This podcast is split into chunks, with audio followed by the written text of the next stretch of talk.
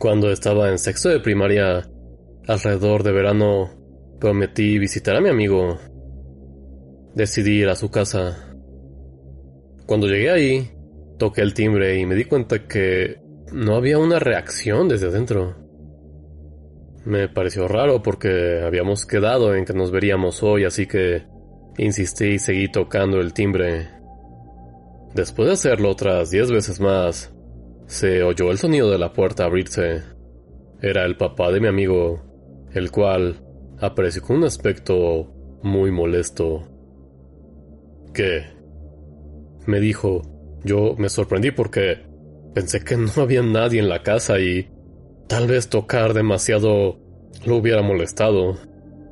Me disculpé y le pregunté si Okun estaba en su casa, que nos íbamos a ver hoy, que ya habíamos quedado de antemano. Él se detuvo por un momento antes de contestar.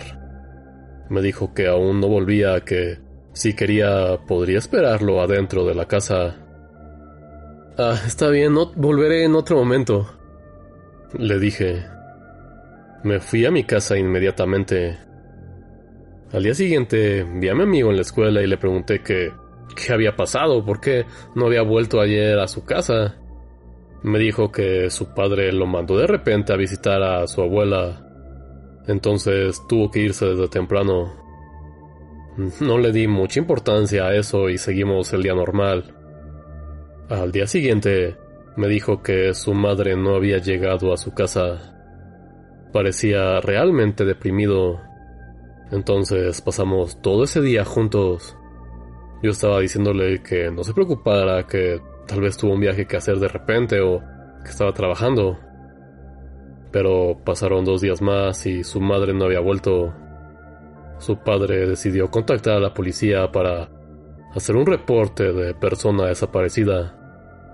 Dos semanas después, estaba desayunando, viendo la tele, mientras que en las noticias un locutor estaba hablando. En la prefectura N había unas personas muertas. Su asesino fue...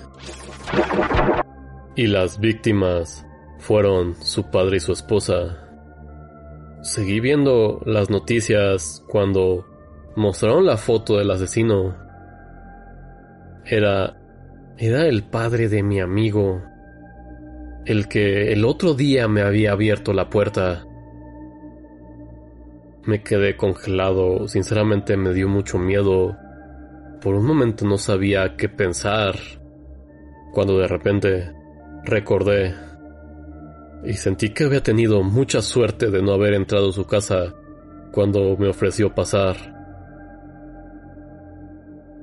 Después de eso, me fui a ver la tele para distraerme, pero me sentía mal, sentí que por poco yo era la siguiente víctima.